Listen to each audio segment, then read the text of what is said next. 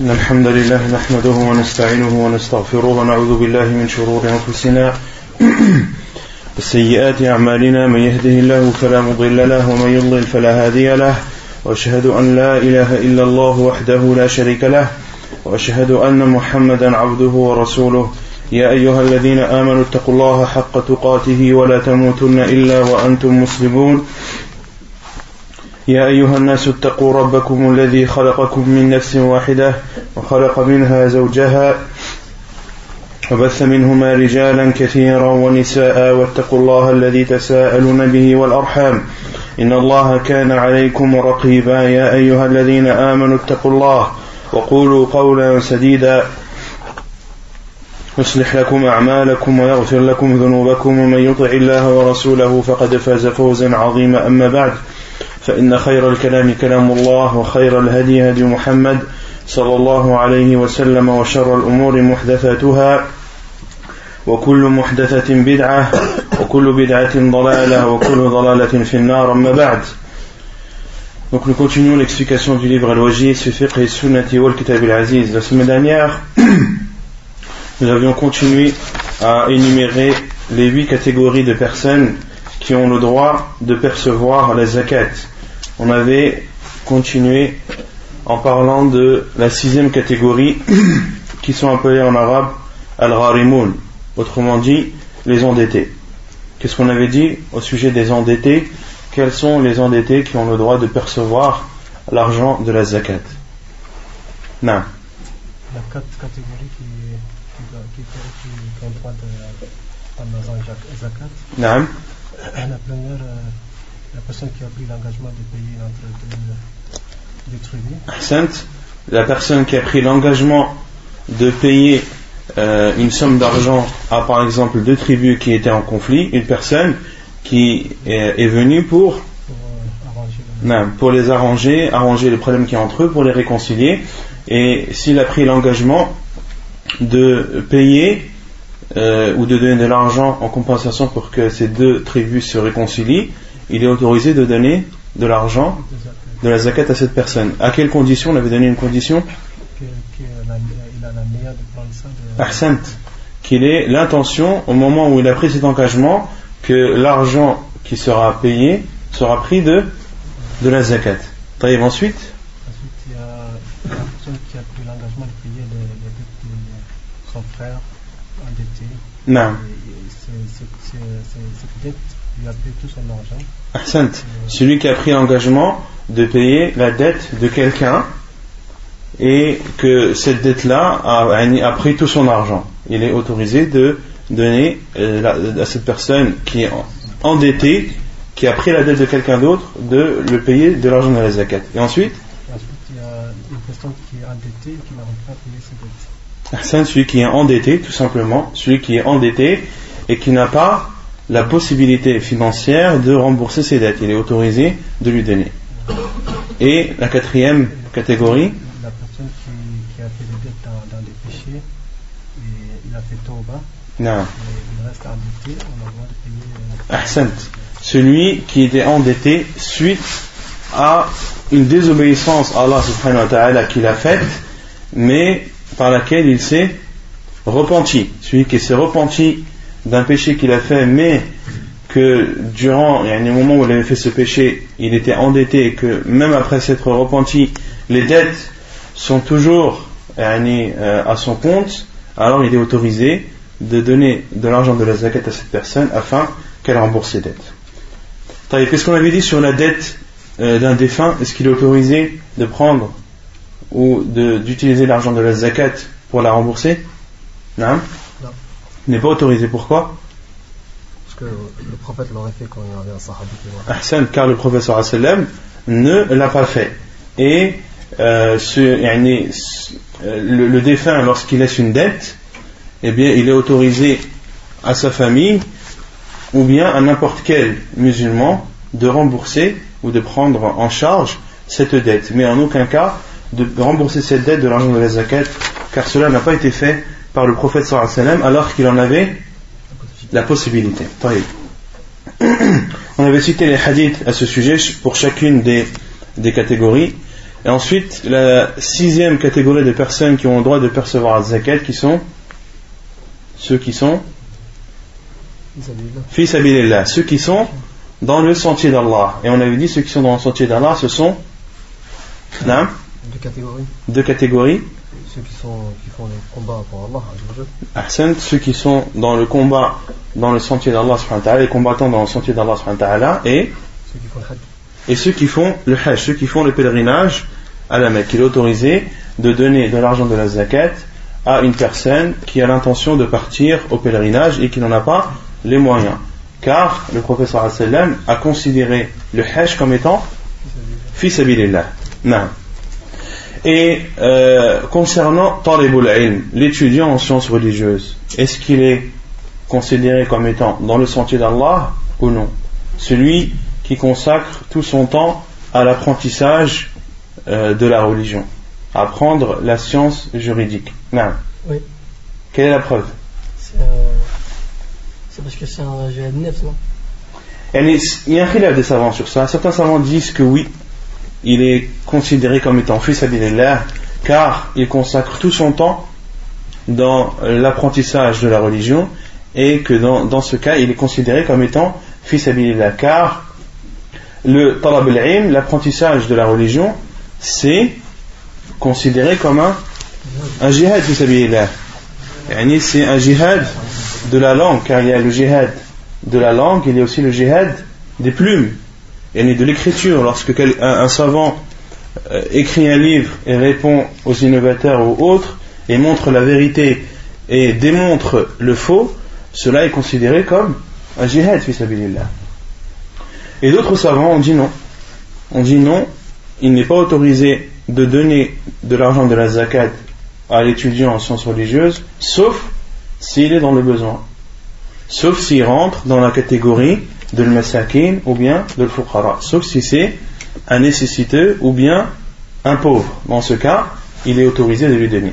Euh, les savants qui disent le premier avis parmi le Sheikh ibn Utaymin, et le second avis, c'est l'avis de Sheikh Al-Albani et de Sheikh Ibn Baz, rahimahumallah.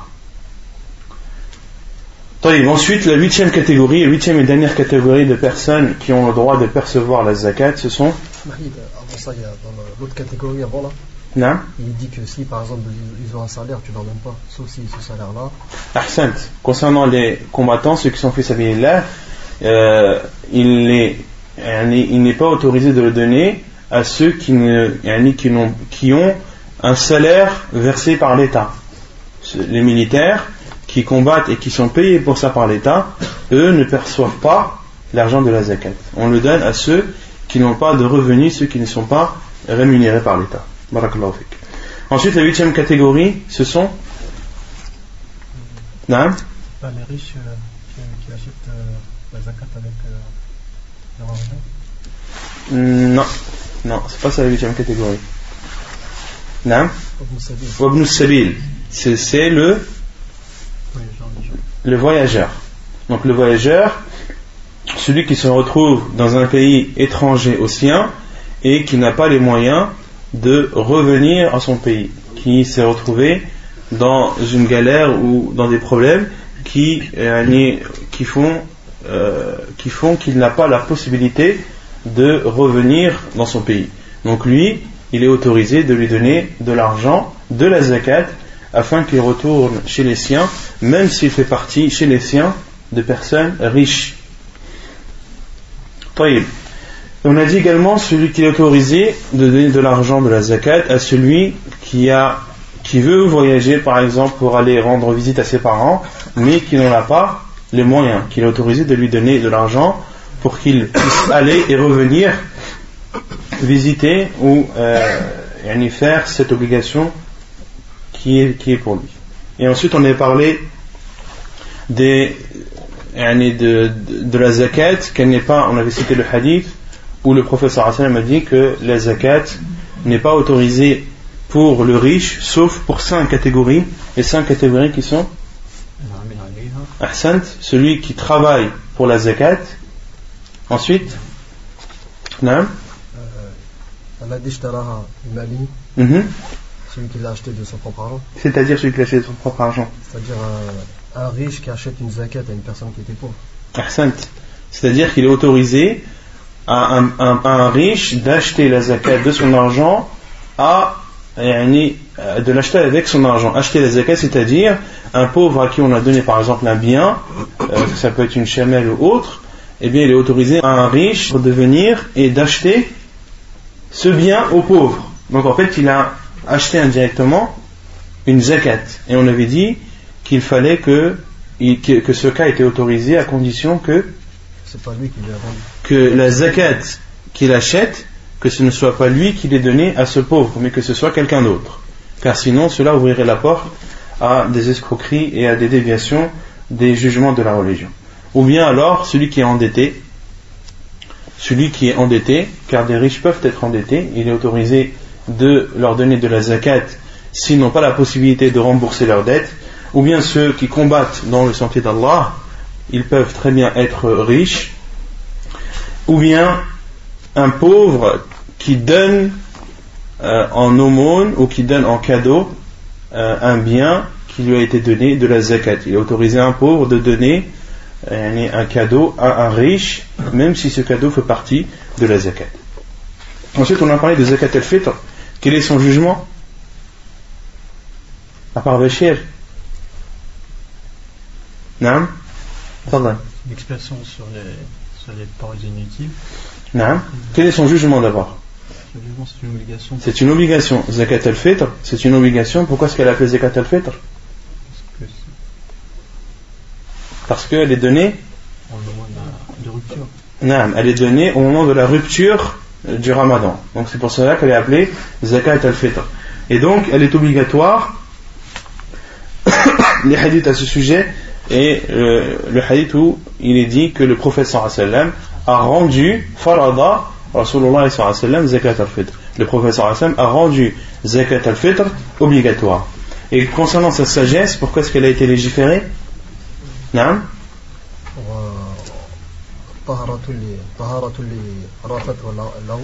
c'est une purification de inutiles, des paroles inutiles et Ce sont les actes et les paroles qui, qui sont mauvaises et euh, lorsque la personne les fait, elle encourt des péchés. Donc, que euh, les zakat al-fitr est un moyen de purification pour le jeûneur des manquements ou euh, des choses qu'il n'a pas faites, qu'il aurait dû faire, et eh bien Zakat al-Fitr permet de combler tous ces trous. Et c'est aussi également c'est aussi une nourriture pour les pauvres. Ensuite, on avait parlé de envers qui elle est obligatoire. Envers qui Zakat al-Fitr est obligatoire. Il n'y en a que trois qui répondent tout le temps. Alors que vous êtes, euh, mashallah. Envers qui Zakat al-Fitr est obligatoire? On l'a vu ou on l'a pas vu la semaine dernière? Envers qui elle est obligatoire? C'est important de savoir ça. Peut-être qu'elle sera obligatoire pour toi le, le ramadan prochain, Inch'Allah, sans que tu ne le saches. Comme ça, Allah. Non. Cette personne qui possède de, de, quoi, de quoi se nourrir lui et sa famille la veille ou la nuit de ramadan? Celui qui possède? Euh, de quoi se nourrir lui et sa famille? Mhm. la veille de l'Aïd ou le jour même de l'Aïd. Celui qui possède ce qui lui suffit. Qui lui suffit. Non. Et un peu plus. celui qui possède ce qui lui suffit ou plus que ce qui lui suffit? Plus que ce qui lui suffit. Ah, donc c'est celui qui possède la veille de l'Aïd, celui qui a en sa possession plus que sa suffisance et la suffisance de sa famille. Celui qui a plus que son besoin à lui et le besoin de sa famille la veille de l'Aïd ou le jour de l'Aïd, eh bien, il lui est obligatoire de donner zakat al-fitr. Concernant la quantité de zakat à donner, c'est non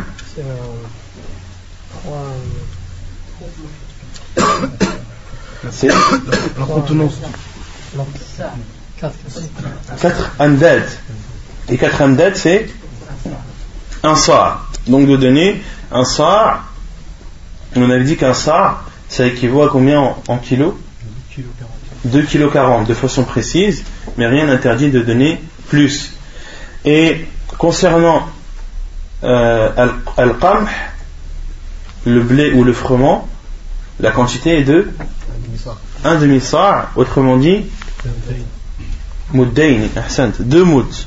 Deux mouds, ça c'est concernant le blé et le froment. Et tout le reste de nourriture, il faut donner à sa' qui est l'équivalent de 2 kg et 40 grammes. On avait dit que la majorité des savants, ou la plupart des savants, euh, obligent de donner zakat al-fitr comment? Non En nourriture. Et seul l'imam Abu Hanifa, rahimahullah, euh, autorise le fait de la donner en argent. Mais l'avis le plus sûr, c'est l'avis de la plupart des savants, et c'est ce qui est appuyé par les hadiths du professeur sallam, car le professeur sallam, parmi les sagesses de Zakat al-Fitr, il a dit que c'était une nourriture, que c'était une nourriture pour les pauvres. Et quant à l'argent, le fait de donner l'argent aux pauvres, eh bien, cela doit être fait dans les autres euh, contextes comme zakat al-mal, lorsque tu as de l'argent à donner de la zakat de ton argent, dans ce cas tu donnes de l'argent, ou bien lorsque tu veux faire euh, un, don bénévole, une sadaqa, eh bien donne de l'argent aux pauvres. Mais quant à zakat al-fitr, en particulier, elle doit être donnée et ne doit être donnée qu'en nourriture et non en argent. Et certains savants considèrent même que celui qui la donne en argent, elle n'est pas acceptée de lui. Et parmi eux, Sheikh al-Fawzan considère que celui qui donne zakat al-fitr en argent, eh bien, elle n'est pas considérée comme zakat al-fitr. Car euh, le prophète sallallahu a dit celui qui innove dans, cette, dans nos commandements une chose euh, qui n'en fait pas partie, il est rejeté. Il est rejeté. Et il n'a jamais été apporté ni dans le Coran, ni dans la sunna du prophète ni dans les actes de nos pieux prédécesseurs qu'ils ont donné zakat al-fitr en, en, argent et au contraire ils ne l'ont toujours donné qu'en nourriture. Ensuite on avait parlé du moment où il fallait sortir ou donner zakat al-fitr, qu'est-ce qu'on avait dit? Il faut la donner avant la prière et il est autorisé de la donner avant al-Eid d'un jour ou de deux jours. Et il est interdit de retarder. Il est interdit de donner zakat al-fitr après la prière, sauf pour celui qui est excusé. Sauf pour celui qui a une excuse valable, celui qui a oublié, ou celui qui a un, un qui a une excuse euh, valable islamiquement, alors il donne la zakat au moment où il le peut, ou celui qui l'a oublié, au moment où il s'en rappelle. Et à qui doit être donnée la zakat? Zakat al-fitr, est-ce que c'est comme zakat al-mal ou euh, qui doit être donnée euh, à une des huit catégories ou bien est-ce que c'est autre chose? Non, c'est juste Ahsan, zakat al-fitr ne doit être donnée que aux pauvres ou bien aux nécessiteux car le professeur Hassan m'a dit que c'était une nourriture pour qui? Pour al-masakin, pour les nécessiteux et les pauvres. Et al-masakin, on avait dit dans le hadith, qu'est-ce qu'il englobe? Le terme miskin, lorsqu'il est cité tout seul, englobe englobe les nécessiteux et les pauvres. De même que al-fuqara, lorsqu'ils sont cités tout seuls, ils signifient les pauvres et les nécessiteux. Et lorsqu'ils sont cités l'un à côté de l'autre, alors al-fuqara signifie ou al-faqir signifie celui qui a moins de la moitié Il signifie le pauvre et al-miskin signifie le nécessiteux. طيب يقول المؤلف صدقة التطوع ويستحب الإكثار من صدقة التطوع لقوله تعالى مثل الذين ينفقون أموالهم في سبيل الله كمثل حبة أنبتت سبع سنابل في كل سنبلة مئة حبة والله يضاعف لمن يشاء والله واسع عليم Ensuite le chapitre des aumônes euh, surérogatoires. Des aumônes surérogatoires. L'auteur dit, et il est préférable de donner beaucoup d'aumônes surérogatoires. La preuve est la parole d'Allah subhanahu wa ta'ala où il dit, ceux qui dépensent leurs biens dans le sentier d'Allah ressemblent à un grain d'où naît ou d'où naissent sept épis, chaque épi contenant 100 grains. Et Allah multiplie la récompense à qui il veut, et Allah est immense et savant de toutes choses. Donc ici, dans ce verset, Allah subhanahu wa ta'ala donne l'image de celui qui donne euh, une aumône surérogatoire comme un grain. Et dans ce grain, il y a sept épis. Et dans chaque épi, il y a 100 grains. Autrement dit, la, la récompense est multipliée par combien? Par 700.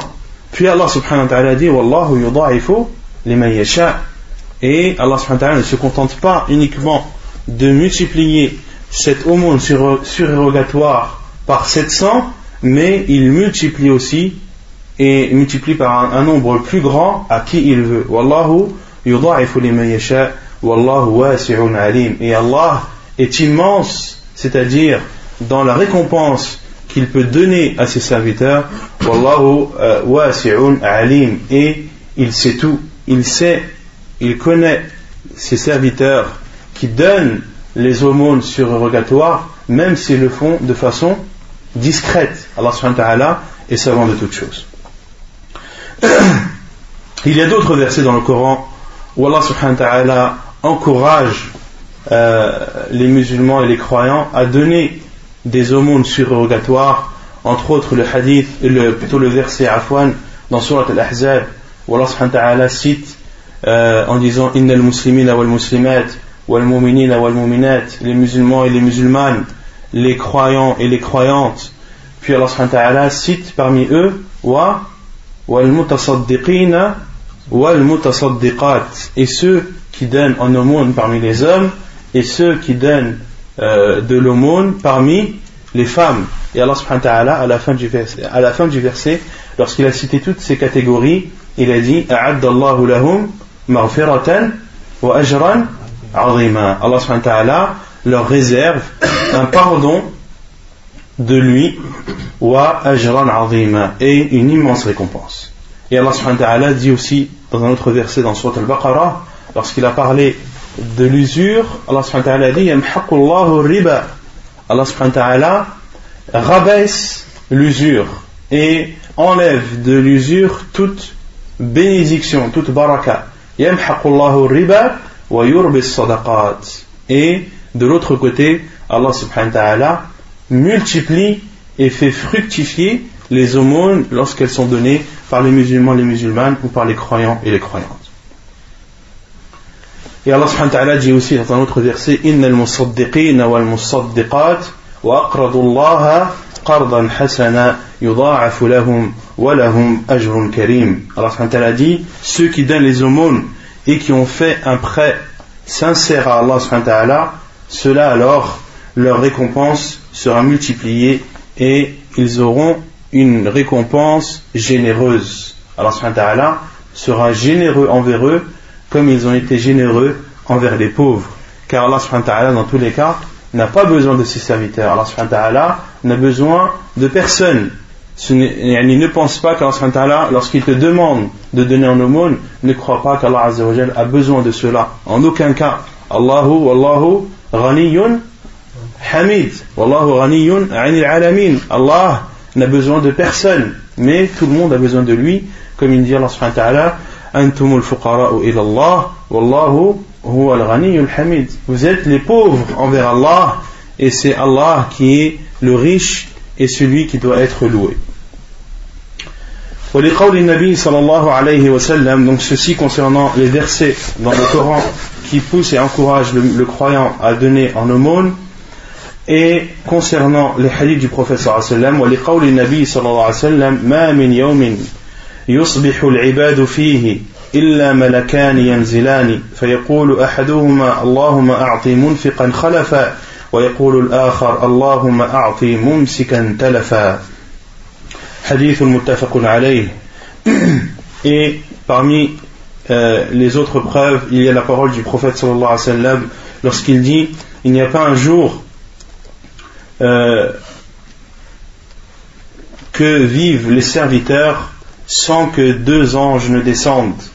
Et l'un dit, Ô Allah, donne à celui qui donne en aumône, donne-lui un retour, fait une suite à son don et à, son aumône, et, un autre ange, l'autre ange dit, Allahumma talafa.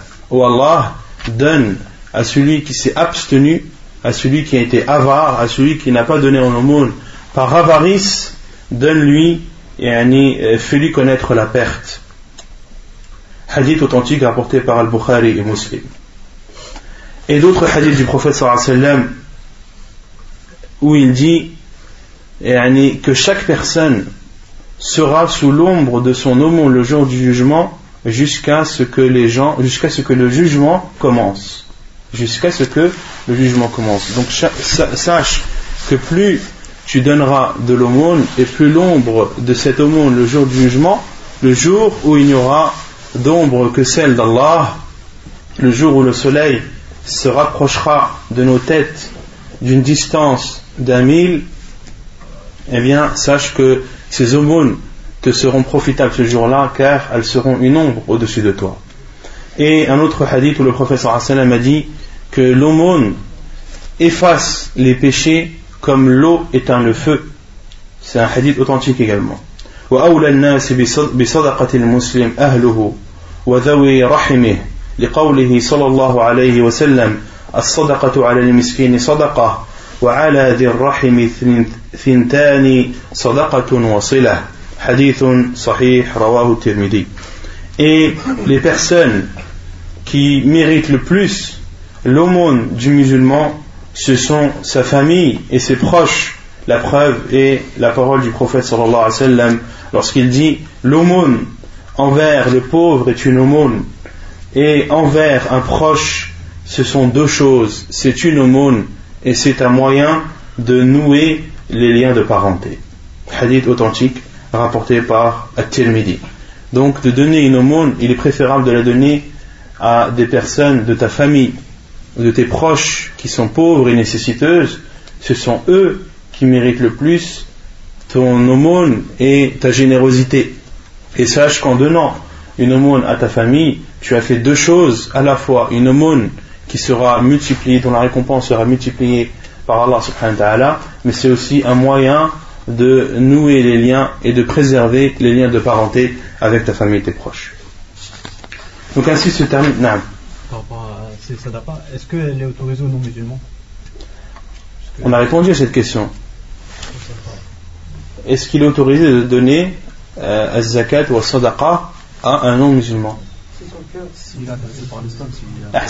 Que cela n'est pas autorisé, sauf s'il fait partie de sauf s'il fait partie de ceux dont les cœurs sont proches de l'islam.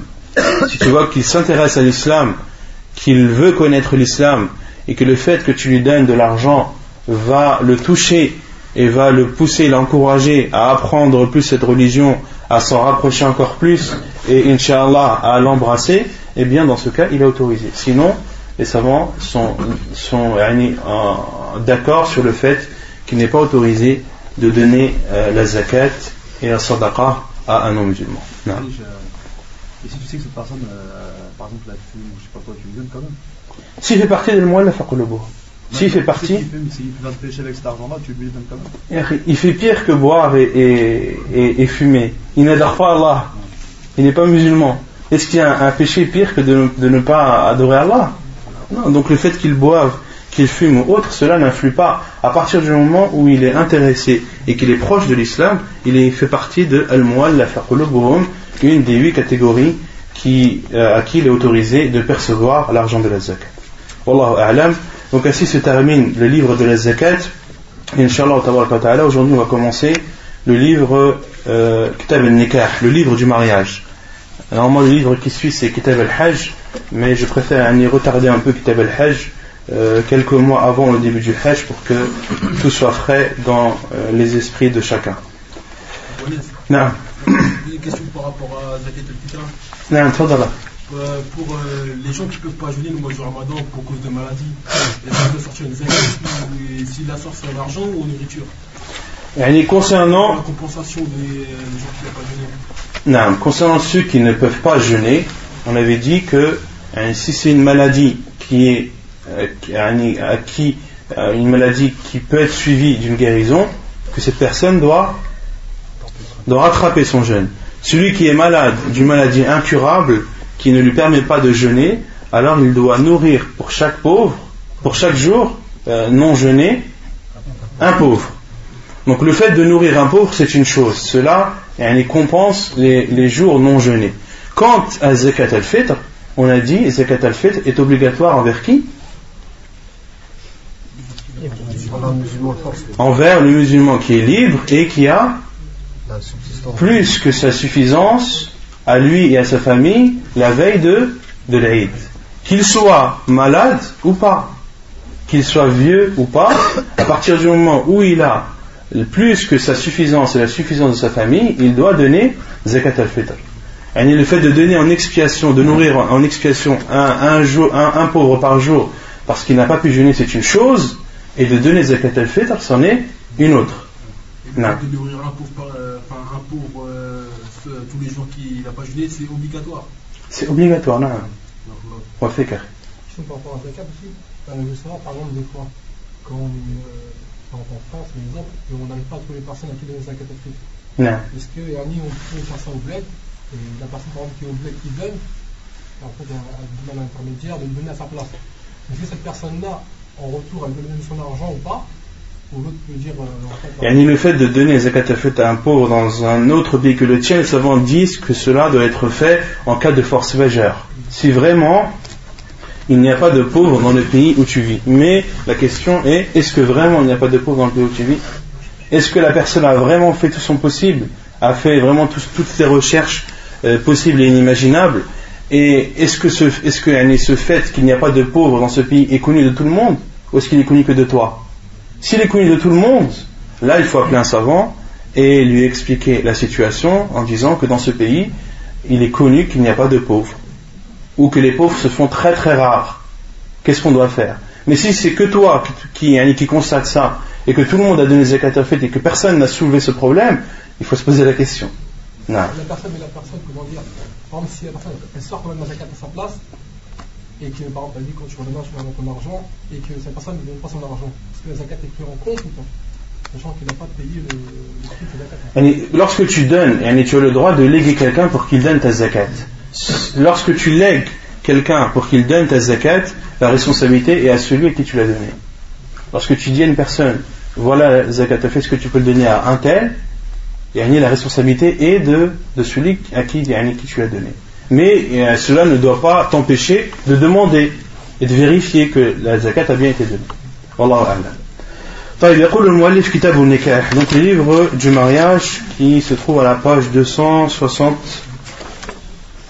ça dépend. Ceux qui ont la première édition, c'est 271. Et ceux qui ont la seconde, c'est 277. Le livre du mariage. Qu'est-ce que signifie un nikah dans la langue arabe Un nikah, c'est le fait de rassembler et de réunir. Lorsque tu dis tanakahatil ashjar, lorsque tu dis Tana kahatil ashjar, c'est-à-dire que les arbres se sont regroupés et réunis les uns des autres. Au et concernant la définition de nikah, du mariage au niveau de la religion, c'est un contrat ou un acte qui a été établi par Allah et par son prophète, sallallahu alayhi wa qui autorise à un homme de jouir d'une femme et à une femme de jouir d'un homme. De jouir dans tous les sens du terme. Et concernant kalimat al-nikah, le terme nikah en arabe, plutôt dans le Coran, a été cité en, en voulant dire deux choses différentes. La première chose, nikah signifie dans le Coran le contrat l'acte de mariage. Al-aqd. Comme Allah subhanahu wa ta'ala dit, وَلَا تَنْكِحُوا مَا نَكَحَ آبَاؤُكُم مِنَ النِّسَاءِ Allah subhanahu wa ta'ala dit, Et ne vous mariez pas avec, ceux, avec celles dont vos pères se sont mariés. Et ici, le terme marié, qu'est-ce qu'il signifie? Le terme nakaha ay aqada.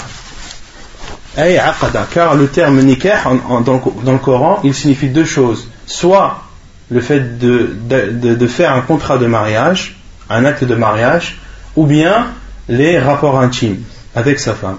Ce sont les deux sens présents dans le Coran. La preuve du premier sens, le fait de faire un contrat et de se marier, c'est la parole d'Allah lorsqu'il dit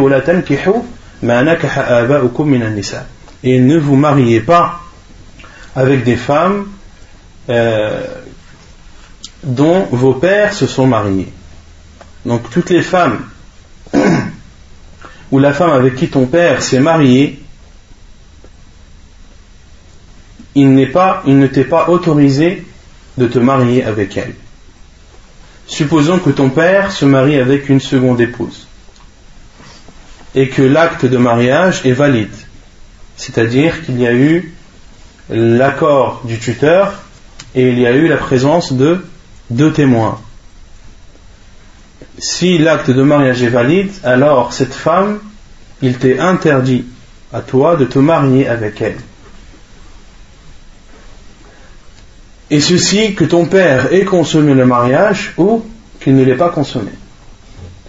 Et ce jugement est valable aussi, ce, jugement est valable concernant les femmes qui se sont mariées avec ton père ou avec ton grand-père ou arrière-arrière-grand-père. Et elle est en montant, de ton père en montant. Tous ceux qui sont tes grands-parents en montant eh bien, les femmes avec, avec qui euh, ils se sont mariés, il, il t'est interdit à toi de te marier. Ou réciproquement Non Réciproquement aussi. Si euh, le fils a marié avec euh, le mari. Allahu alam. Le, le contraire, Allahu alam, l'adri. Euh, concernant le fait des, des, des, femmes qui se sont mariées ou, avec ton père, il ne t'est pas autorisé même si ton père divorce avec elle par la suite même si ton père divorce avec elle par la suite, elle reste pour toi un mahram. Mais pour ton père, elle n'est plus un mahram. Donc une femme qui s'est mariée avec ton père, même si le mariage n'a pas été consommé, et que ton père euh, divorce par la suite, eh bien cette femme reste pour toi un mahram. Reste pour toi une femme qui t'est interdite au mariage. Autrement dit, tu as le droit de voyager avec elle, tu as le droit de rester tête à tête avec elle, elle a le droit de se dévoiler devant toi, alors que ton père, lui, n'est plus son mari. Donc lui n'a plus le droit de la voir, n'a plus le droit de voyager seul avec elle, etc. etc. Et c'est un jugement qui reste euh, durant toute la vie de la personne. Et dans ce verset, Allah a dit Ici, le, terme nakaha signifie ne concluez pas de contrat de mariage avec des femmes qui se sont mariées avec vos pères. Et ensuite, Allah dit Illa ma qad salaf. Illa ma qad salaf, c'est-à-dire Lakin ma qad salaf. C'est-à-dire que si vous avez conclu, si vous avez conclu des mariages de cette sorte avant de connaître le jugement avant que ce jugement n'apparaisse, alors Allah ne le prendra pas en considération, mais vous devez rompre cet acte de mariage. Allah subhanahu parlait à, aux compagnons que ceux qui, lorsque ce verset est descendu, lorsque ce jugement a été légiféré par Allah ceux qui se trouvaient dans cette situation, qui étaient mariés avec une femme qui avait déjà été mariée avec leur père, Allah ne prend pas en considération cela, mais ils doivent sur le champ rompre l'acte de mariage. Et il y a le deuxième sens du terme nakaha dans le Coran, c'est euh, la signification du rapport intime. Et la preuve, c'est la parole d'Allah lorsqu'il dit وإن طلقها فلا تحل له من بعد حتى تنكح زوجا غيره et si il la répudie c'est-à-dire si l'homme répudie sa femme pour la troisième fois, elle ne lui est plus autorisée et licite jusqu'à ce qu'elle épouse un autre homme que lui. Et ici, le terme nakaha dans ce verset signifie d'avoir des rapports avec son mari. Et la preuve, c'est qu'Allah dit jusqu'à ce qu'elle mais une personne, est-ce qu'elle peut être mariée sans contrat de mariage? Non. Donc le, le, terme nakaha zawjan veut dire veut dire non. Sur le contrat de mariage et on le comprend déjà du terme zawj du terme mari par la suite. Donc le terme nakaha signifie avoir un rapport intime. Et vient appuyer cela un hadith du prophète sallam rapporté dans le Bukhari Muslim où Aïcha anha a dit que une femme euh, la femme de, Rifa'a un compagnon du prophète sallam qui est venu voir le prophète sallallahu alayhi wa sallam. Et lui a dit ou envoyé d'Allah euh, bittu euh, batta talaqi يعني طلقني رفاعة وبت طلاقي رفاعة رضي الله عنه l'a répudié pour la troisième fois et elle a dit فتزوجت عبد الله ibn الزبير beaucoup lisent en faisant une erreur en disant en croyant que c'est Abdullah ibn ibn Zubayr non dans ce hadith dans il s'agit de Abdullah ibn Zabir et non pas de Abdurrahman ibn Zabir et non pas de Abdurrahman ibn, ibn Zubayr. Et elle, elle s'est plaint au prophète sallallahu alayhi wa sallam que Abdullah ibn Zabir ne l'approchait pas. Et elle lui a cité un détail et, concernant les, la taille de, de la verge. Et le prophète sallam a rigolé, a souri, et lui a dit Veux-tu retourner avec Rifa'a? Et la réponse était oui. Et le prophète lui a dit La, hatta euh, tadouqi usaylatahu wa yadouqa usaylataki. Le prophète a dit Non jusqu'à ce que tu goûtes son miel et que lui goûte ton miel Autrement dit, jusqu'à ce que le rapport ait été fait, jusqu'à ce que le, mariage soit consommé. Et le professeur a donné l'image du miel, car c'est quelque chose de doux et de, euh, de, de, de bon.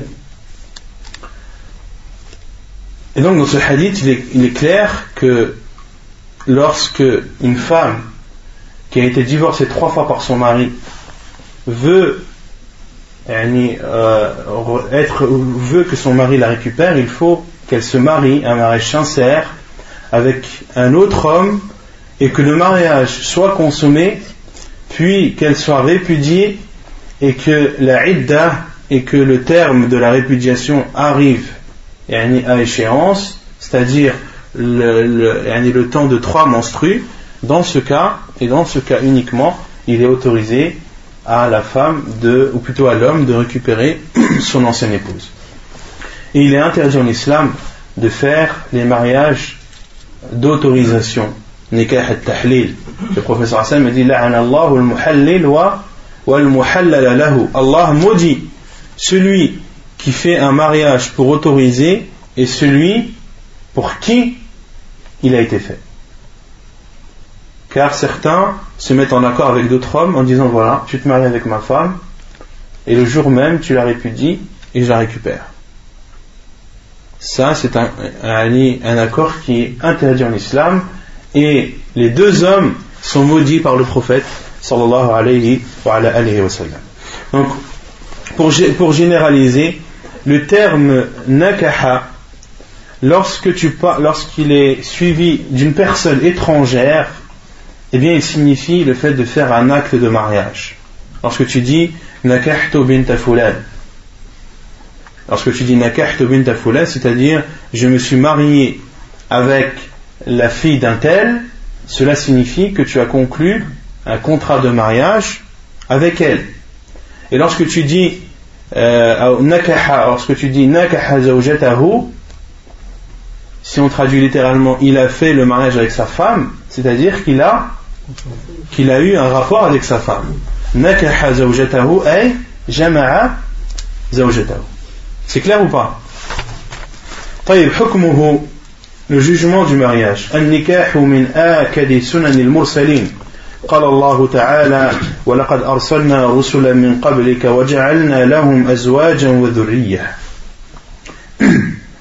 Le jugement du mariage. Le mariage fait partie des sunan les plus recommandés parmi les sunan des prophètes et envoyés. Allah subhanahu wa ta'ala a dit Et nous avons envoyé des prophètes avant toi et nous leur avons donné des femmes et une descendance, une progéniture. Donc tous les, tous les prophètes et envoyés d'Allah subhanahu wa ta'ala se sont tous mariés et Allah leur a accordé une descendance et leur a accordé une descendance. Et concernant Ar-Ruhbaniyah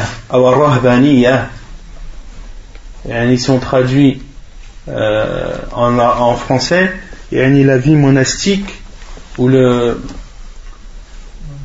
le monachisme le monachisme, hein, le fait de vivre comme un moine en se retirant de tout et, entre autres de ne pas se marier.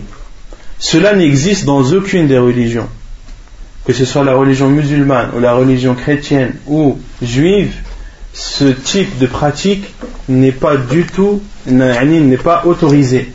Et Allah subhanahu wa ta'ala a même parlé de cela dans le Coran lorsqu'il dit وَرَهْبَانِيَةً ابْتَدَعُوهَا مَا كَتَبْنَا عَلَيْهِمْ إِلَّا ابْتِغَاءَ رِضْوَانِ اللَّهِ فَمَا رَعَوْهَا حَقَّ رِعَايَتِهَا Lorsqu'Allah subhanahu wa ta'ala parle des chrétiens, il dit وَرَهْبَانِيَةً ابْتَدَعُوهَا et un monachisme qu'ils ont eux eux-mêmes يعني, légiféré ou qu'ils ont eux-mêmes instauré ما كتبنا عليهم Allah subhanahu wa ta'ala dit nous ne leur avons pas rendu obligatoire cela إلا ابتغاء مرضات الله يعني إلا هنا بمعنى لكن لكن ابتغاء مرضات الله pourquoi est-ce qu'ils ont fait cela pour avoir la satisfaction d'Allah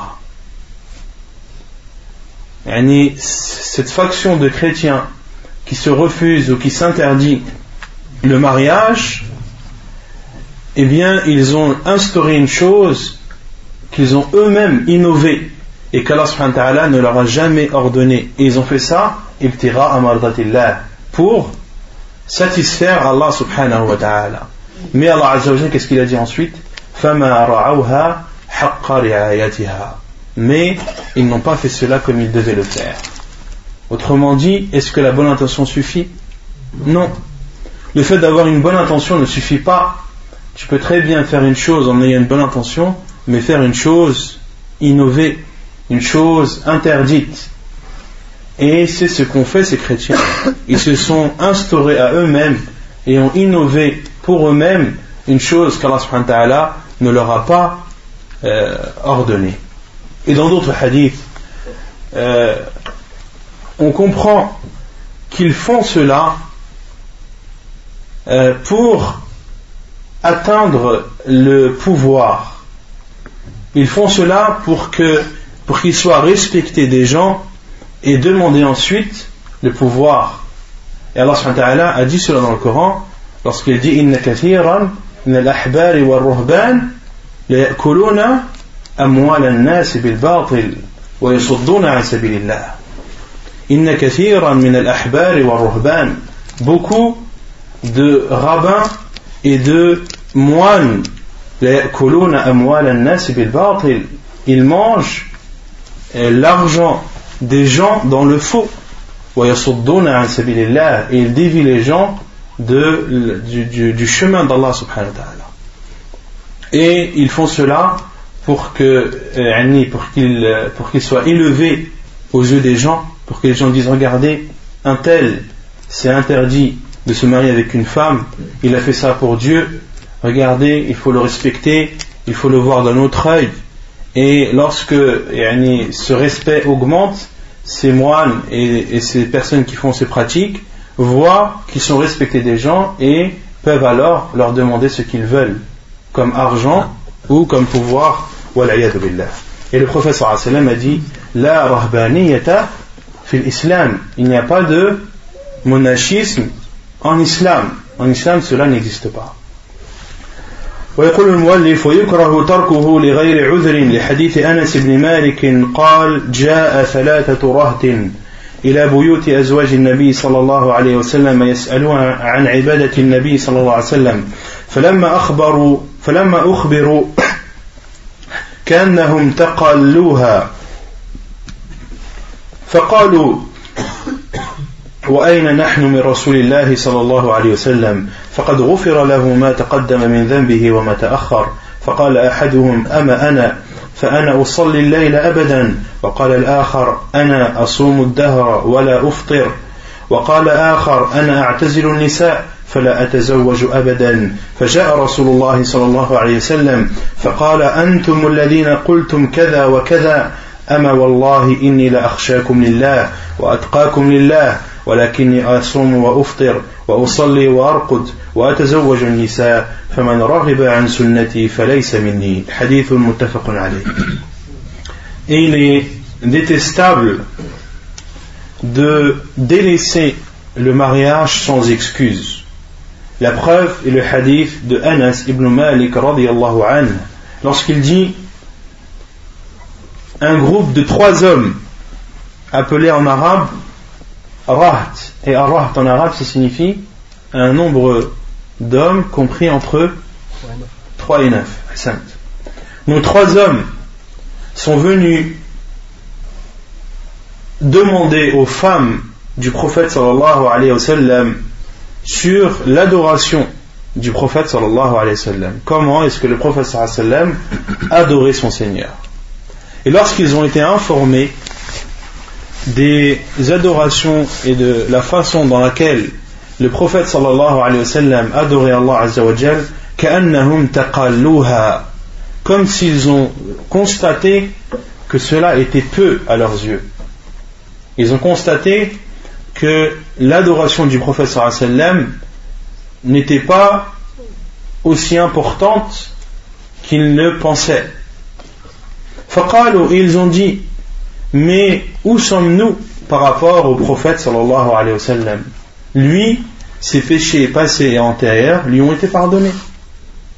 Et ils ont trouvé une explication à cette constatation qu'ils ont faite. Ils ont dit, mais c'est vrai, comment est-ce qu'on peut se comparer au prophète sallallahu alors que lui, Allah subhanahu wa ta'ala, il lui a déjà pardonné tous ses péchés, les passés et ceux qui sont à venir? Donc c'est normal que le prophète sallallahu sallam ne se prennent pas la peine de faire des adorations de façon abondante et en grand nombre. Et l'un a dit, quant à moi, je prie toute la nuit. Et l'autre a dit, et moi je jeûne toute l'année. Et je ne mange pas. Et un autre a dit, et le troisième a dit, quant à moi, je m'abstiens des femmes et je ne me marierai jamais. Puis ces paroles sont venues aux oreilles du prophète sallallahu alayhi wa sallam. Puis est venu, et dans une autre version du hadith, le prophète sallallahu alayhi wa sallam, le prophète sallam, lorsqu'il a entendu ça dans une autre version, il s'est levé et a parlé solennellement aux gens et a fait, les éloges d'Allah wa. Et dans ce hadith, il est dit Le prophète sallam est venu, il leur a dit Est-ce vous qui avez dit telle et telle parole? Et le prophète sallam a dit Quant à moi, je jure par Allah que je suis parmi vous celui qui craint le plus Allah. celui qui a plus de crainte envers Allah est celui qui le craint le plus mais quant à moi je jeûne et je mange je prie et je dors et je me marie avec les femmes et celui qui se dévie de ma sunna celui qui se dévie de ma voie de la voie que j'ai empruntée il ne fait pas partie de moi et dans ce hadith le sallam a été catégorique et a montré de façon claire que le fait d'abuser dans la religion n'est pas une chose demandée, c'est même une chose interdite.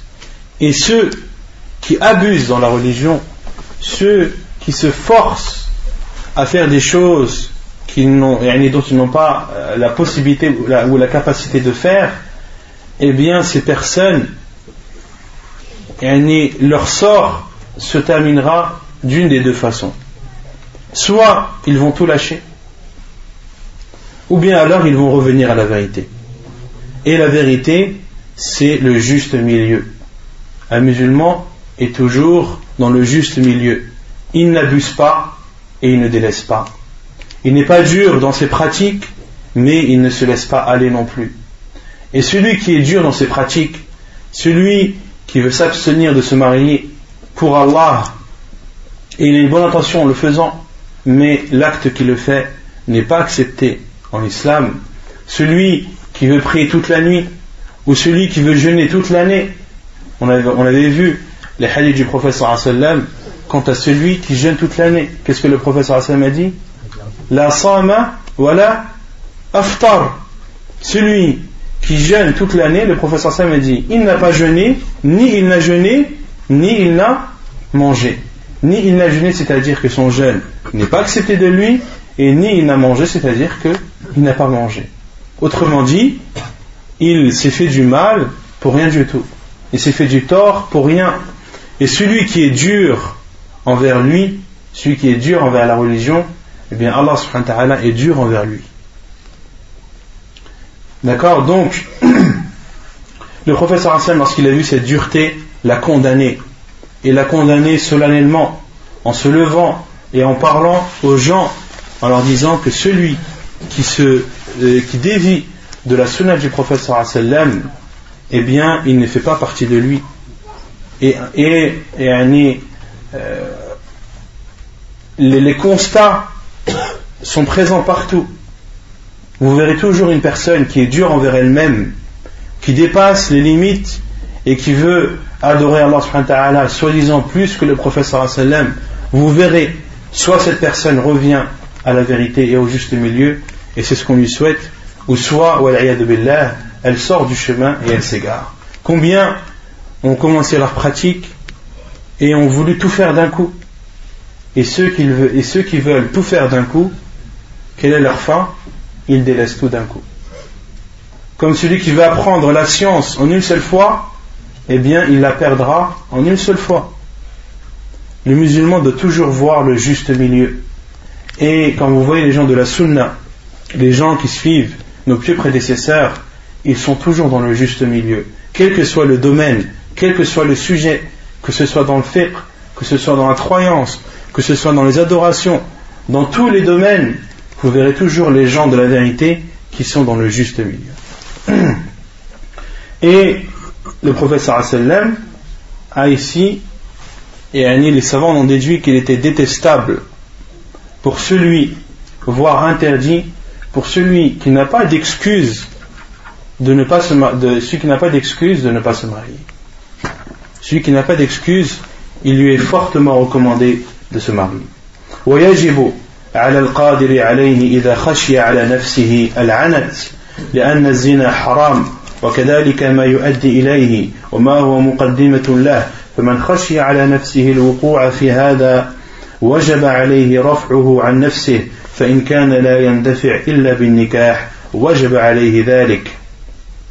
Et il est obligatoire pour celui qui en a la possibilité et qui a peur pour sa personne de commettre l'adultère ou la fornication, c'est pour lui une obligation, car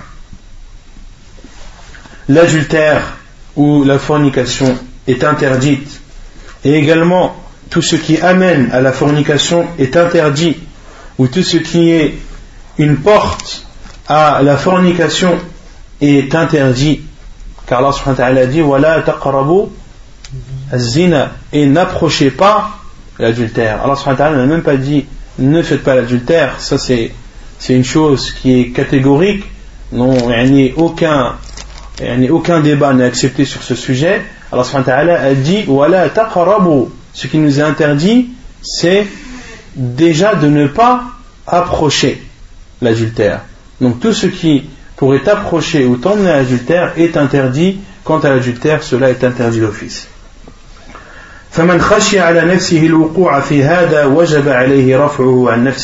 Et celui qui a peur de tomber dans l'adultère doit faire tout son possible pour se préserver de cela. Et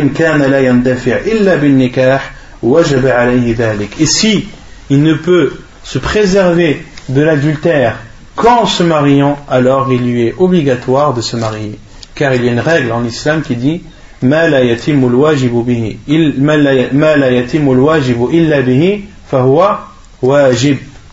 lorsque pour une faire une chose obligatoire, tu dois en faire une autre, eh bien cette chose que tu dois faire est obligatoire. Yani de s'abstenir de l'adultère, est-ce que c'est une chose obligatoire? Oui.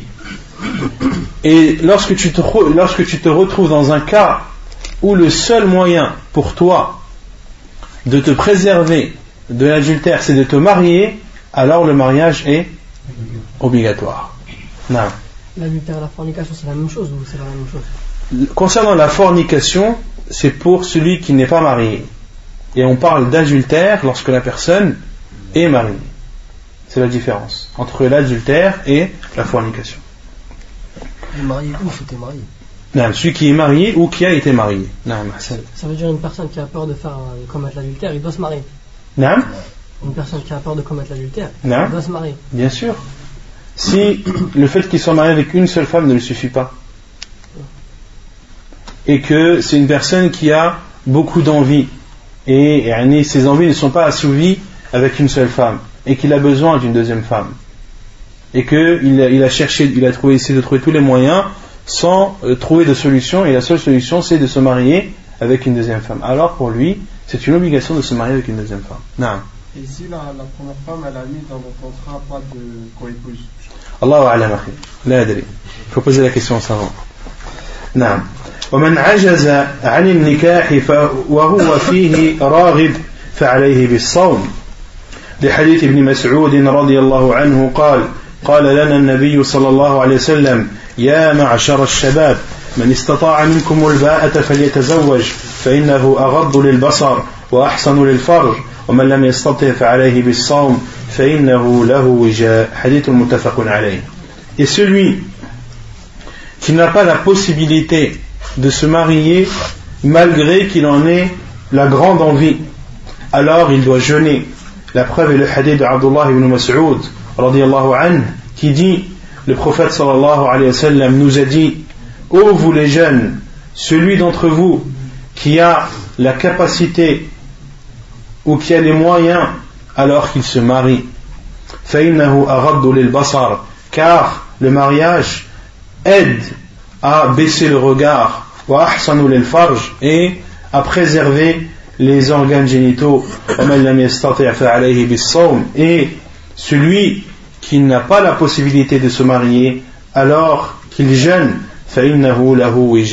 car ce jeûne sera pour lui une protection hadith authentique rapporté par Al-Bukhari et Muslim.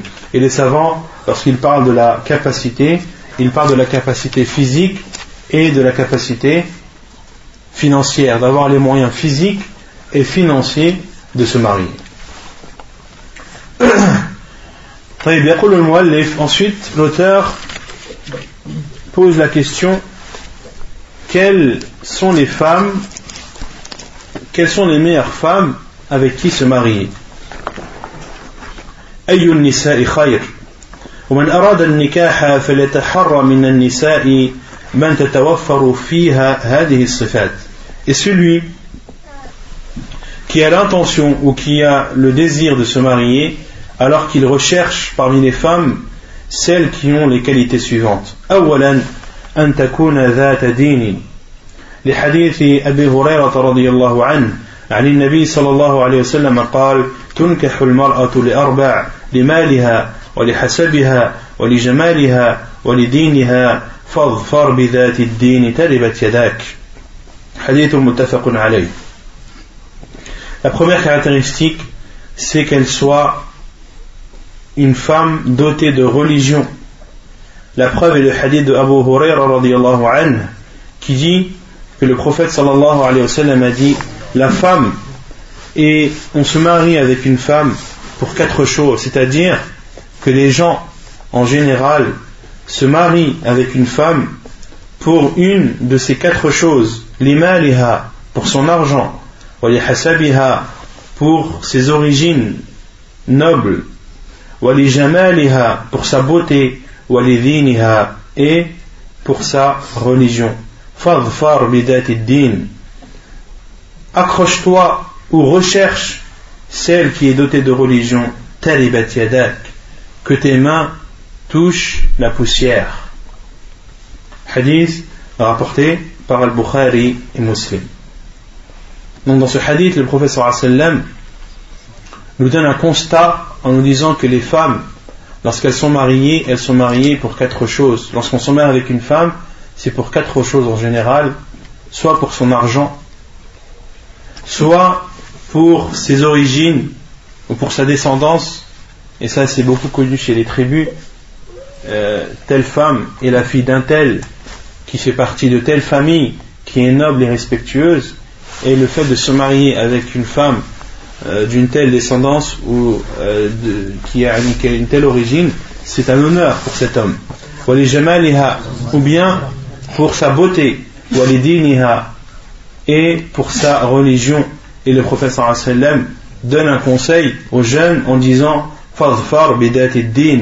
recherche celle qui est dotée de religion que ta main ou que tes mains touchent la poussière. Concernant tes mains touchent la, poussière ou que tes mains soient remplies de poussière, il y a deux explications des savants. La première, c'est que c'est une expression qui est utilisée en arabe pour appuyer une chose. Et le professeur sallam voulait dire par le fait de toucher la terre ou la poussière, c'est il voulait parler, il voulait dire par là la pauvreté. Car ce sont les pauvres dont les mains sont recouvertes et pleines de poussière. Certains savants ont dit que c'est une expression en arabe qui est utilisée mais qui n'est pas voulue. Et ce qui est voulu, c'est d'appuyer la chose. Et ils ont donné un exemple dans le hadith connu, le hadith de Mu'ad ibn Jabal, où le prophète sallam lui a dit que ta mère te perde au Mu'ad.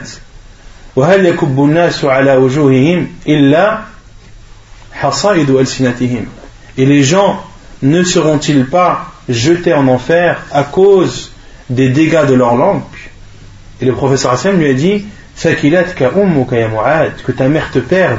Et à Thakla en arabe, c'est une femme qui a perdu son fils. Est-ce que le professeur sallam a voulu pour la femme de la, mère de Mu'ad qu'elle perde son fils? Non. C'est une expression qui est utilisée en arabe pour appuyer la chose, c'est-à-dire je t'affirme au Mu'ad et j'attire ton attention et prends en compte que les gens, la plupart des gens qui seront jetés en enfer, ce sera à cause des dégâts de leur langue. Et ici, c'est la même chose dans ce hadith. Le professeur Hassan a dit Et recherche celle qui est dotée de religion, que tes, que tes mains touchent la poussière. Autrement dit, pour appuyer le fait et pour insister sur le fait que de rechercher la femme dotée de religion est ce qu'il y a de plus important. Et la deuxième explication des savants, ils ont dit c'est-à-dire tes mains vont toucher la poussière si tu choisis une autre une femme qui n'est pas dotée de religion.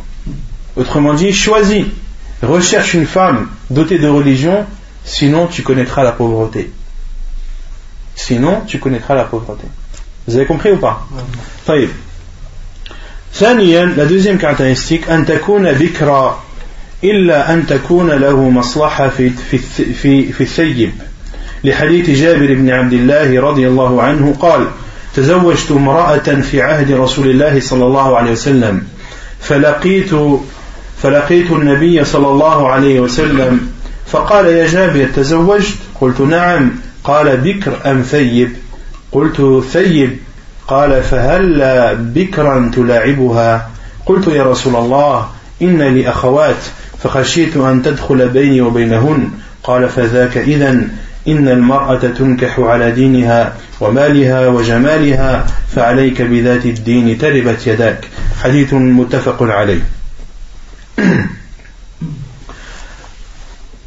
La deuxième caractéristique, c'est que la femme soit vierge, sauf s'il y a euh, un bien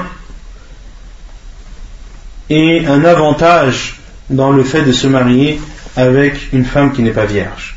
La preuve est le hadith de Jabir ibn Abdullah qui dit Je me suis marié avec une femme au temps du prophète sallallahu alayhi wa sallam.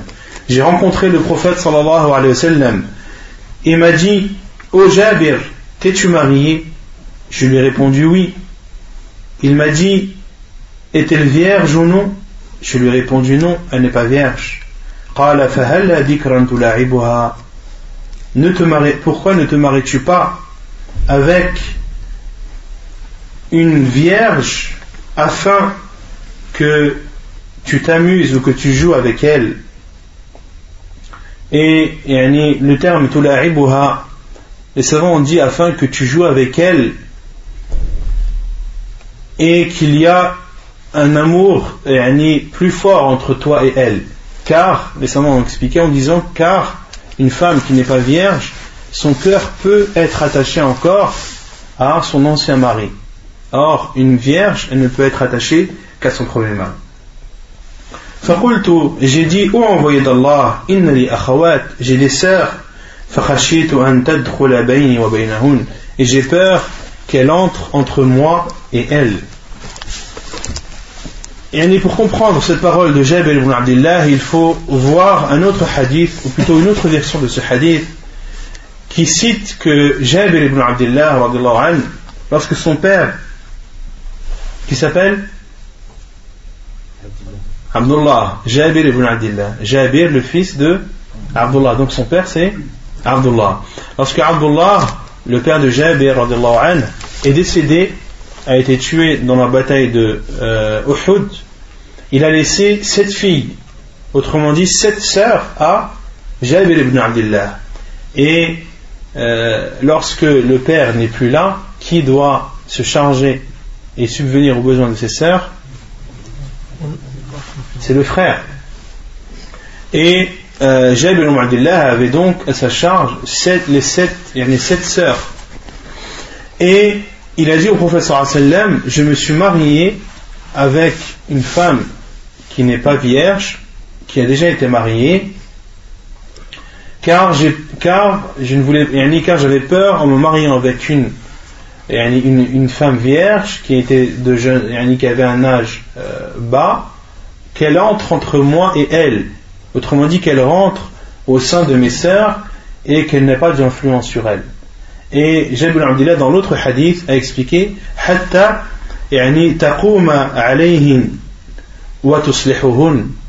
Je me suis marié avec une femme qui a déjà été mariée afin qu'elle s'occupe de mes sœurs et qu'elle les éduque. Et le professeur lui a dit Fadaka idan. Eh bien, c'est ce qu'il fallait faire alors. Le professeur a approuvé cette décision de Jabir ibn Abdullah de se marier avec une femme qui a déjà été mariée, car il y a dans cela un besoin et une nécessité. Innal mar'ata, puis le professeur Hassan m'a dit, la femme, on se marie avec la femme pour sa religion, pour son argent et pour sa beauté Et recherche celle qui est dotée de religion que tes mains touchent la poussière.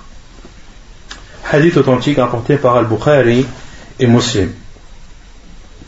ثالثا أن تكون ولودا لحديث أنس عن النبي صلى الله عليه وسلم قال تزوجوا الودود الولود فإني مكاثر بكم الأمم حديث صحيح رواه أبو داود والنسائي et la troisième caractéristique, c'est qu'elle soit féconde. La preuve, c'est le hadith de Anas ibn Malik qui dit Le prophète sallallahu alayhi wa sallam a dit Mariez-vous avec Al-Wadoud. Al-Wadoud, c'est la femme qui aime son mari. Mariez-vous avec une, avec une femme qui vous aimera. Al-Waloud et qui est féconde. Car je veux être la communauté qui soit la plus nombreuse. Parmi les communautés des autres, parmi toutes les communautés le prophète sallam veut être celle qui sera la plus nombreuse. Non. ça ça peut être le raison de se marier avec une deuxième femme ce hadith du prophète qui dit qu'on va multiplier sa communauté mis à part le fait que ça dit tout à l'heure quelqu'un qui a beaucoup de les savants disent concernant le fait de se marier avec une, deuxième femme, il n'y a pas besoin d'avoir une raison. C'est une chose qui est autorisée. Tu peux très bien te, marier avec une seconde femme, car Allah te l'a autorisé. Et la seule condition dans cela, c'est d'être juste. Allah a dit Et si vous avez peur de ne pas être juste, entre elles, alors une seule. Et les savants disent que celui qui a peur de ne pas être juste envers ses femmes, qu'il lui est interdit de se marier avec une deuxième femme. Si tu as peur et tu sais que tu ne vas pas être juste avec tes femmes, avec, entre la première et la deuxième femme, alors les savants entrent soit dans la catégorie des gens pour qui le mariage est interdit. Le mariage est interdit pour celui qui a peur de ne pas être juste envers ses femmes. Quel est le meilleur des hommes à prendre ou à choisir en mariage? Non.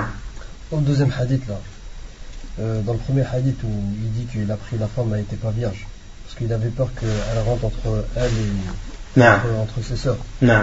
Mais il où le mal s'il aurait pris une femme vierge? Lui, il ne voulait pas que ça, prendre une femme jeune qui a le même âge que ses sœurs, puis qui, en côtoyant ses sœurs, pourrait être une source de problème et qu'il y ait une mauvaise entente entre elles. Alors, il a jugé que de prendre une femme qui est plus âgée que ses sœurs, qui a déjà été mariée, et qui sait éduquer des enfants, que cela était meilleur pour lui et pour éviter tous les problèmes et pour que justement cette femme qui a déjà été mariée puisse prendre en charge l'éducation et inculquer les bonnes valeurs à ses sœurs. Quels sont parmi les hommes les meilleurs avec qui il faut se marier إذا كان وإذا كان على الرجل أن يتحرى من النساء من من وصفنا فإن على ولي المرأة أن يتحرى لنكاحها الرجل الصالح لحديث أبي حاتم المزني قال قال رسول الله صلى الله عليه وسلم إذا جاءكم من ترضون دينه وخلقه فانكحوه إلا تفعلوا تكن فتنة في الأرض وفساد كبير De la même façon, il est demandé à l'homme de rechercher les caractéristiques citées précédemment chez une femme, il est également demandé au tuteur de la femme de rechercher euh, pour la femme qu'il a sous sa tutelle un homme vertueux et pieux. La preuve est le hadith de Abu Hatim al-Muzani qui dit le prophète sallallahu alayhi wa sallam a dit si vient à vous celui dont vous agréez la religion et le comportement alors mariez-le illa taf'alu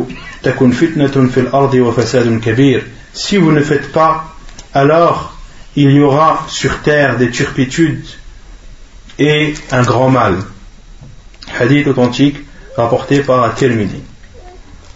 Donc la caractéristique de l'homme le tuteur de la femme doit être satisfait de la religion et du comportement de l'homme qui vient demander sa fille ou la femme qu'il a sous sa tutelle. Et le prophète sallam nous fait comprendre ici qu'il y a deux choses qu'il faut vérifier. Il faut vérifier la religion. Est-ce que cet homme a une religion droite? Est-ce qu'il est assidu dans ses pratiques Etc. etc. Est-ce qu'il craint Allah subhanahu wa ta'ala? Et également, est-ce que son comportement est un comportement louable? Et pour connaître le comportement de quelqu'un, il faut soit voyager avec lui, car combien de personnes, lorsque tu les côtoies, lorsqu'il est habitant, qu'il est chez lui, etc., tu vois en lui que du bien, mais à partir du moment où il voyage et que les épreuves commencent, car le professeur Sam a dit que le voyage c'est une partie de supplice, c'est un supplice quelque part. Lorsqu'il voyage et qu'il est atteint par la fatigue et qu'il est atteint par la, faim, par la soif, par la chaleur, par le froid, etc., etc., lorsqu'il est atteint par l'éloignement du lieu où il habite, là, la vraie, le vrai visage de la personne se dévoile. C'est là où tu vois une personne, si elle est patiente ou pas. Si tu vois une personne, si elle accepte le destin d'Allah subhanahu wa ta'ala ou pas si elle accepte les épreuves, comment elle se comporte envers les épreuves, est-ce que c'est quelqu'un qui s'énerve ou pas, est-ce que c'est quelqu'un qui se plaint ou pas, etc., etc. Le voyage permet, parce que tu voyages avec une personne, cela te permet de mieux connaître la personne. Et combien de personnes, lorsqu'elles ont voyagé avec d'autres, beaucoup de choses se sont dévoilées. Des choses qu'ils n'auraient jamais suspectées se sont dévoilées devant ses yeux. Et un autre moyen de connaître une personne, c'est de travailler avec lui, d'avoir des relations commerciales avec lui. Et ça, malheureusement, on le voit beaucoup à notre époque. Combien de personnes, tu les vois, masha'Allah, mais lorsqu'il s'agit d'euros, lorsqu'il s'agit de vendre et d'acheter, là tu vois al-ajab al-ujab. Là tu vois des choses qui vont t'étonner comme jamais tu n'as été étonné. Des choses dont tu n'avais jamais pensé, des choses, tu t'es dit jamais un musulman ne pourrait faire ou je n'aurais jamais pensé que toi, comme je te connais, tu aurais pu faire cela. Combien de transactions se passent mal? Combien de comptes sont faussés? Combien d'argent sont volatilisés, etc., etc. Donc le fait d'avoir une transaction commerciale avec quelqu'un, de voir comment la transaction se passe, de voir si les comptes sont normaux ou pas, s'il n'y a pas de trous, s'il n'y a pas de tricherie, etc., etc. Et cela aide à connaître le comportement de la personne. Et également, le troisième moyen de connaître une personne, c'est lorsque c'est ton voisin. Lorsque c'est ton voisin, tu as, euh, c'est un moyen pour toi de connaître son comportement, de savoir comment il est, est-ce que son comportement est agréé chez toi, est-ce que tu es satisfait de son comportement ou pas. Donc il est, préférable, lorsque tu veux te renseigner sur quelqu'un, de demander directement à ses voisins. Les voisins vont te dire comment il est, est-ce que c'est quelqu'un de nerveux ou pas, est-ce qu'ils entendent, est-ce qu'ils entendent crier ou est-ce qu'ils euh, est-ce qu'ils ont vu ou entendu des mauvaises choses de lui Est-ce qu'il leur a porté atteinte ou pas, etc., etc. Et les voisins pourront te donner euh, une image ou un, avis sur la personne dont tu veux savoir. Non. تفضل. الأمانة الأمانة pour savoir ce qu'il en est. Il y a, il y a بعض الناس يعني véhicule il y a aussi par rapport à l'amana tu vois ce qu'il en est de la personne. c'est-à-dire l'amana Bien sûr, après si, si c'est une personne à qui tu as confié un dépôt ou à qui on a confié un dépôt ou à qui beaucoup de personnes ont confié un dépôt et que le dépôt n'a pas été euh, préservé comme il se doit ou qu'il a été égaré, etc., ça c'est une preuve que la personne n'est pas... Euh, il y a un manque de, dans son comportement, dans la, dans la sincérité et dans la responsabilité.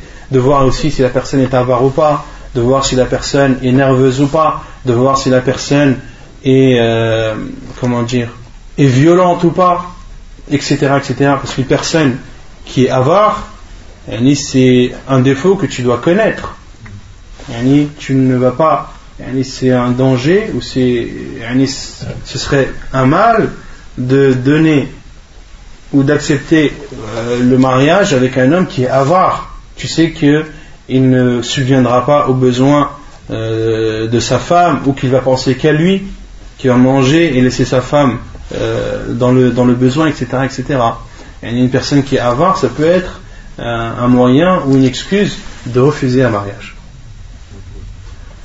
ولا بأس بأن يعرض الإنسان ابنته الإنسان ابنته أو أخته على أهل الخير لحديث ابن عمر أن عمر بن الخطاب حين تأيمت حفصة بنت عمر من خنيس بن حذافة السهمي وكان من أصحاب رسول الله صلى الله عليه وسلم فتوفي بالمدينة فقال عمر بن الخطاب أتيت عثمان بن عفان فعرضت عليه حفصة فقال سأنظر في أمري فلبثت ليالي ثم لقيني فقال قد بدا لي أن لا أتزوج يوم هذا. قال عمر فلقيت أبا بكر الصديق فقال إن شئت زوجتك حفصة ابنة عمر بنت عمر. فصم فصمت أبو بكر فلم يرجع إلي شيئا وكنت أوجد عليه مني على عثمان فلبثت ليالي ثم خطبها رسول الله صلى الله عليه وسلم فأنكحتها إياه فلقيني أبو بكر فقال لعلك وجدت علي حين عرضت علي حفصة فلم أرجع إليك شيئا قال عمر قلت نعم.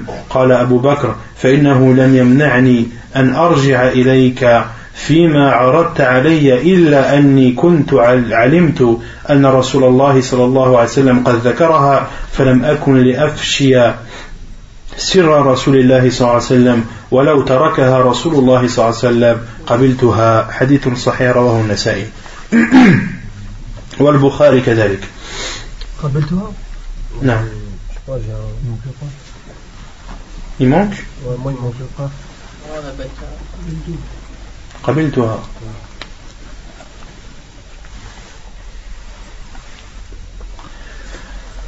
Et il n'y a pas de mal à ce qu'une personne propose sa fille ou propose sa sœur aux gens de bien pour le mariage.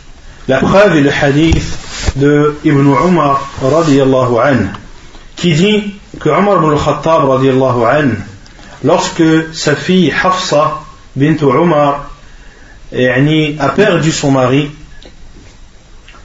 Khunais ibn Hudhafata as-Sahmi qui faisait partie des compagnons du prophète sallallahu alayhi wa sallam, qui est mort à Médine après la bataille de Badr, lorsque la idda, lorsque le terme des 4 mois et 10 jours a été euh, terminé, Omar al-Khattab, qui est le père de Hafsa anha, est venu voir Uthman ibn Affan et lui a proposé Hafsa.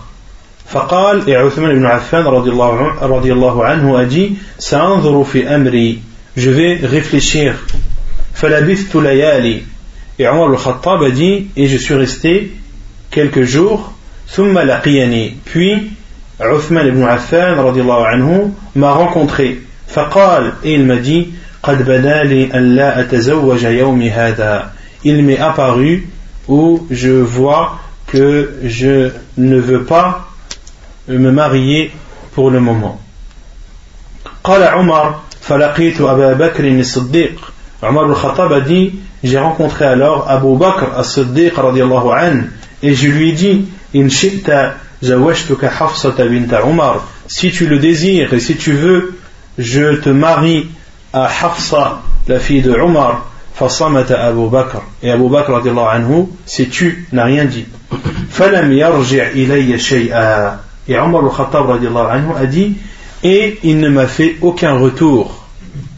Depuis que Omar al-Khattab anhu a proposé sa fille, Hafsa anha, à Abu Bakr anhu, Abu Bakr s'est tu et ne lui a plus donné de nouvelles.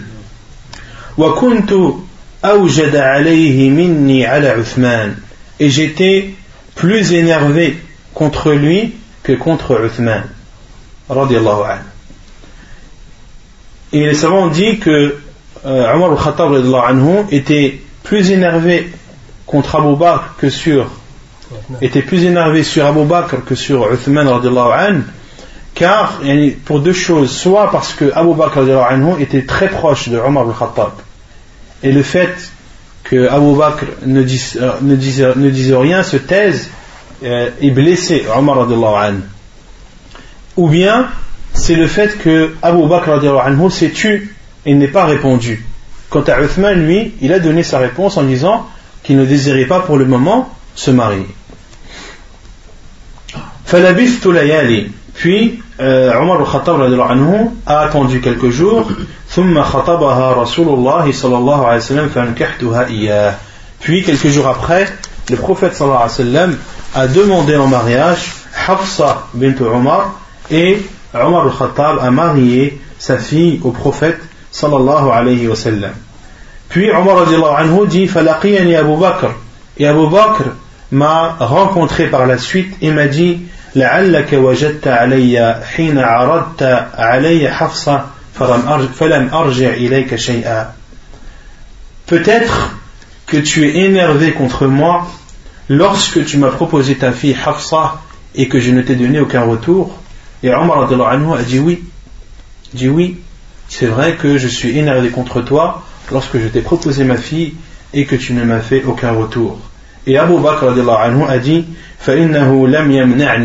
Ce qui m'a empêché de te donner une réponse lorsque tu m'as proposé ta fille, c'est le fait que je savais que le prophète sallallahu alayhi wa sallam l'avait cité. Le prophète sallallahu alayhi wa sallam avait parlé de Hafsa radiallahu anha. فلم أكن لأفشي سر رسول الله صلى الله عليه وسلم. Et il était hors de question que je dévoile un secret du prophète sallallahu alayhi wa sallam. Et si le prophète sallallahu alayhi wa sallam euh, l'avait euh, délaissé ou ne s'était pas marié avec elle, alors j'aurais accepté ta demande. Hadith authentique rapporté par euh, Al-Bukhari et Al-Nasa'i. Et dans ce hadith, il y a beaucoup de choses qu'on peut déduire, et le fait que Omar al-Khattab euh, soit énervé, cela fait partie de la nature humaine, d'être blessé. Mais le souci, c'est lorsque le fait d'être blessé ou d'être énervé te pousse à dépasser les limites. Car Omar al-Khattab a gardé cela pour lui. Cela ne l'a pas empêché de parler avec Abu Bakr et d'avoir des relations normales avec lui. Quant à, contrairement à beaucoup de personnes, lorsqu'ils sont énervés ou lorsqu'ils en veulent à quelqu'un, ils ne lui parlent plus, ne lui passent plus le salam, etc. etc. Le fait d'être énervé, c'est la nature humaine. Mais de dépasser les limites ou de, ne pas t'acquitter des droits qu'a ton frère sur toi, parmi ces droits, le fait de le saluer et qu'il réponde à ton salam, et c'est dépasser la limite. Et aussi, on dédie de ce hadith l'importance euh, qu'il y a de garder les secrets et que tout ce qui s'entend ne se dit pas forcément. Tout ce qui s'entend ne se dit pas forcément. Et qu'il est autorisé aussi, on dédie aussi de ce hadith, qu'il est autorisé de se taire lorsque l'on juge que la réponse n'est pas appropriée. Comme l'a fait Abu Bakr anhu, lorsque euh, Omar al-Khattab lui a proposé sa, fille, Abu Bakr s'est tu, n'a pas donné de réponse. Et beaucoup ne comprennent pas ce comportement. Certains vont par exemple profiter qu'un cheikh vienne pour euh, condamner une chose qui se passe par exemple dans la mosquée devant tout le monde avec les personnes concernées. Et le cheikh va comprendre cela et va juger par exemple que s'il donne la réponse maintenant, cela va faire une grosse fitna dans la mosquée. Beaucoup ne, comprennent pas le fait qu'un cheikh se taise et ne dise pas une chose. C'est compréhensible. Si le fait de parler va amener plus de mal que de bien, alors de se taire est mieux. Pour cela que le professeur Sam a dit euh,